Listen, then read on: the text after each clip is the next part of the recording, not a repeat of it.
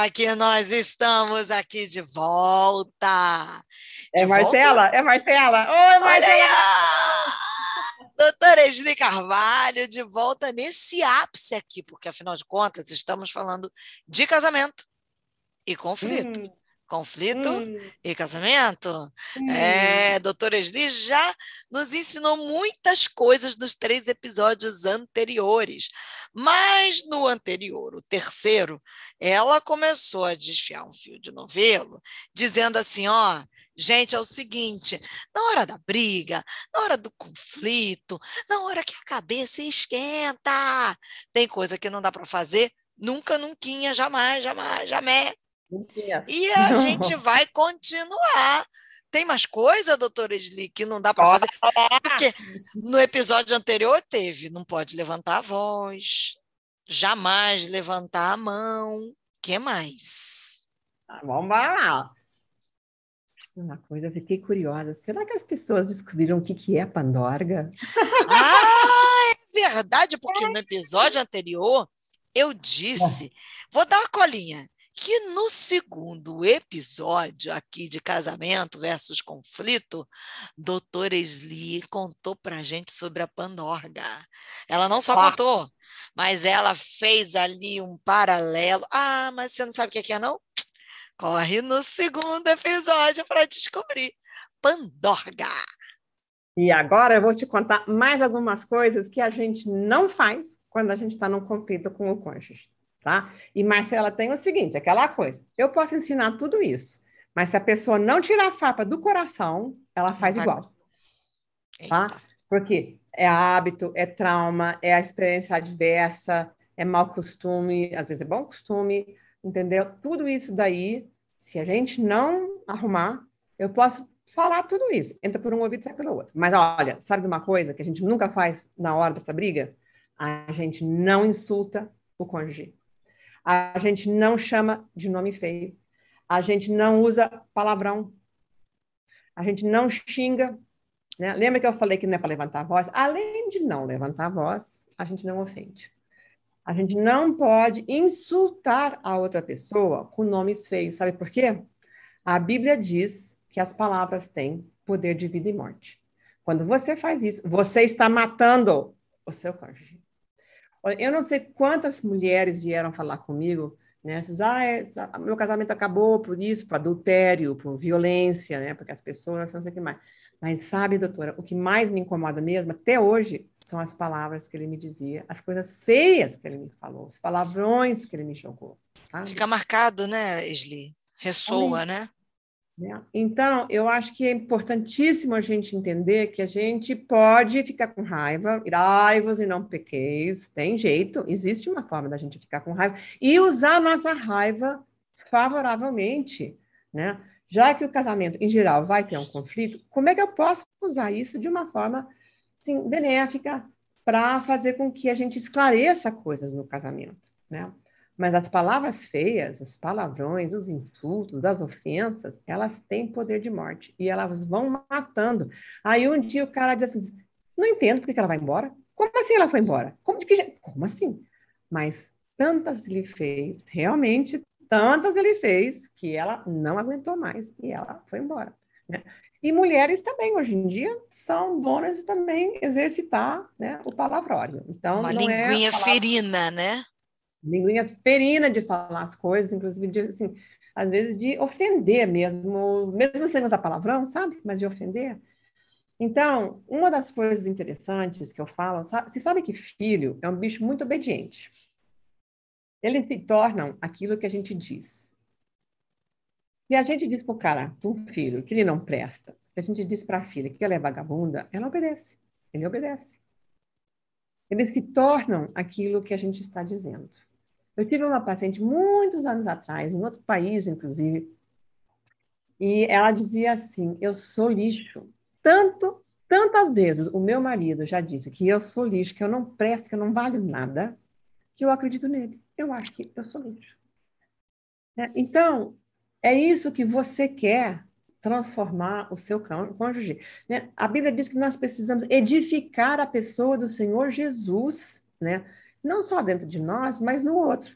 E não é com a crítica, a ofensa, o insulto e palavrão que a gente faz isso. Né? É muito fácil soltar essas farpas, essas flechas ferinas, na hora em que a gente está com raiva. Mas isso é falta, sabe do quê? Sabe aquele negócio assim do fruto do Espírito Santo? Tem um hum. pedacinho lá que diz assim: autocontrole, domínio próprio. Domínio próprio. Domínio. Tem um lugar lá, acho que é Tiago 3, que fala assim: quem controla a língua, né, controla até o caráter, controla um barco, controla tudo. É. Né?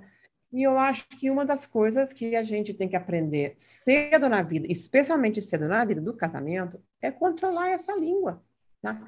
Porque não tem como chamar de volta. Porque essa coisa da língua tem gente que parece que fala porque sabe que vai mexer, né? Aquela coisa de vou tocar aonde vai ferir para eu sair vitorioso dessa batalha. E aí isso, eu acho que ainda é pior, sabe? Porque uma coisa é você falar uma coisa assim, ai, Saiu. Ai, que horror. Perdão, perdão, perdão. Não era para dizer. Outras coisas, outra coisa é você falar aquilo com a intenção de ferir o outro. Na hora da raiva, eu vou pegar aquele lugar onde a pessoa está mais frágil, mais débil, e é ali que eu vou com a minha língua ferina, eu vou ali com a minha espada, com o meu espeto, né? E é ali que eu. E sabe uma coisa? Eu não sei se você sabia, Marcela, relacionamento conjugal é um relacionamento de intimidade. É. Não é intimidade sexual. É emocional, é psicológica, não sei o que mais para lá. Por exemplo, eu sei coisas do meu marido que ninguém mais sabe. Ninguém sabe. E que ninguém mais deve saber. Entendeu? Uhum. Mas se eu usar isso contra o meu marido, o meu casamento vai para o brejo. O meu casamento vai para o brejo. Tá? Eu sei coisas que assim eu aprecio, que eu vejo a vulnerabilidade dele como ele vê a minha, né? Então é assim, eu me lembro uma amiga minha que dizia assim que quando a gente conta algo do outro, a gente está ah, expondo a nudez do nosso irmão, da nossa irmã. Né? Então, nós temos esses relacionamentos de intimidade com o nosso cônjuge, a gente sabe onde é que fere mais. E aí é mal. Imagina se Deus, imagina se Deus pegasse um espeto e viesse atrás da gente para nos ferir, com intenção de ferir nos lugares em que a gente mais está machucado. A gente não ia querer nem para o céu. Nosso Deus não faz isso, sabe por quê? Em primeiro lugar, porque ele é Deus. Em segundo, porque ele é amor. Em terceiro, porque ele, ele preza a intimidade. Ele preza o cuidado, a proteção. Né? ele quer fazer as coisas para nos edificar. Às vezes ele fala umas coisas difíceis para a gente, Marcela, vamos combinar? Que Às confronta, vezes... né? Mas é o confronto. Mas é um confronto para edificar, para a gente enquadrar, para a gente se aprumar, para deixar disso, minha filha, porque isso não tem futuro, né? Você sabe, arrependa, tá? conserta, né? Vamos arrumar esse negócio. Eu estou te falando esse negócio é para você consertar isso, você sabe. Espírito Santo, quando ele, ele nos convence de algo, ele é muito específico. Olha, no dia tal e tal e tal, com a fulana de tal, você disse assim, assim, e você fez. E é verdade. Então, a gente precisa ter esse cuidado. Se Deus não faria isso comigo, não faz isso com o seu cônjuge. Deus jamais vai dizer um palavrão para mim. Jamais, jamais, jamais, jamais. Deus jamais vai levantar a voz para mim. Entendeu? Ele não vai fazer isso. Ele vai usar palavras de vida, porque Deus não produz morte. Jamais a relação com Deus produz morte. Jamais. Entendeu? Ele não é o dono né, nesse sentido. Quem é que, o inimigo que vem para destruir, para matar, para mentir, para roubar, para fazer mal, né? jamais o Senhor.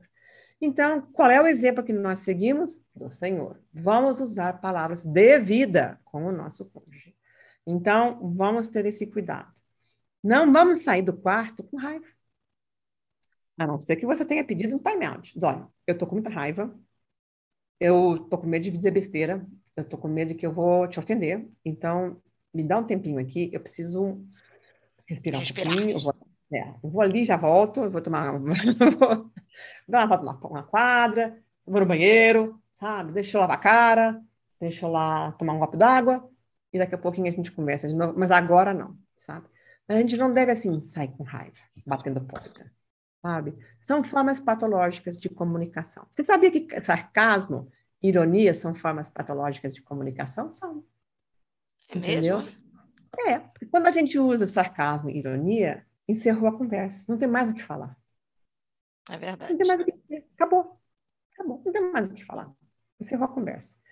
Então, sai com raiva, batendo porta, ofendendo, né? Vamos tentar achar uma forma da gente, pelo menos, parar a conversa de um jeito que permite uma resolução, né? Ou agora, ou mais tarde. Então, olha, vamos dar um tempo.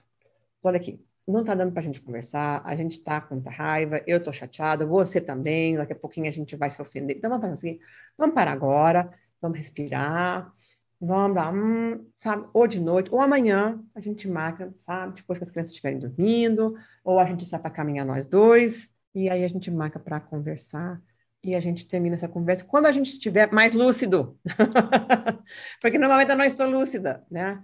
Então, essa é uma forma da gente poder arrematar a conversa muitas vezes porque não dá para continuar com às vezes é duas horas da manhã não dá para continuar a conversa mas eu acho que isso é uma coisa importante da gente poder né, ver como é que tá. quer mais ou a gente deixa para depois? Não dá tempo demais. Mais umzinho mais? Vamos lá mais, mais umzinho. ah isso diz a Bíblia. Isso aqui não aqui diz o Senhor não é Esli tá bom? Não deixe que o sol se ponha, se ponha mantenha contas curtas. Uma conta com seu cônjuge não deve ter mais do que 24 horas. Deve ser menos. Né? Faz as pazes antes de dormir. Né? Às vezes a gente deita, tá um em cada ponta. Sabe? Aquela ponta assim do precipício, que se eu, se eu respirar eu caio no chão. E às vezes assim vem uma perna passeando, assim, sabe, naquele abismo entre nós dois, e sabe, assim, roça na minha perna, como quem diz, eu ainda estou aqui. Às vezes esse é o pedido de perdão, né? Ou às vezes o outro não sabe como se explicar, não sabe como, né? Ai, diz assim, desculpa. Ele não, às vezes não fala nem desculpa assim de forma boa, sabe? Porque não dá mão. Mas ele ah. fala ah, me perdoa. Desculpe, desculpe, fiz errado. Tá é, bom, sim. também fiz é. errado. É, é, tá bom, eu também fiz errado. Bom, então tá. a gente não tá morrendo de paixão, ainda pelo... mas a gente começou a arrumar. Sabe? A gente abriu a porta né, para a gente poder dormir um pouco melhor. Porque eu vou dizer uma coisa, assim, não os fantasmas da madrugada, vem tudo passeado dentro do quarto e despertam a gente às três horas da manhã e diz assim, você não resolveu aquele problema. Isso não está E tem os fantasminhas miseráveis, né, que querem que a gente resolva todos os problemas três horas. E aí você não dorme até às cinco, seis horas da manhã, você não dorme mais. Então, às vezes é uma coisinha pequena, assim, às vezes assim, desculpe. A gente pode até conversar no outro dia, resolver as coisas, mas é o suficiente para abrir a porta, né, para reconciliação, para restauração, para arrumação, né, da relação.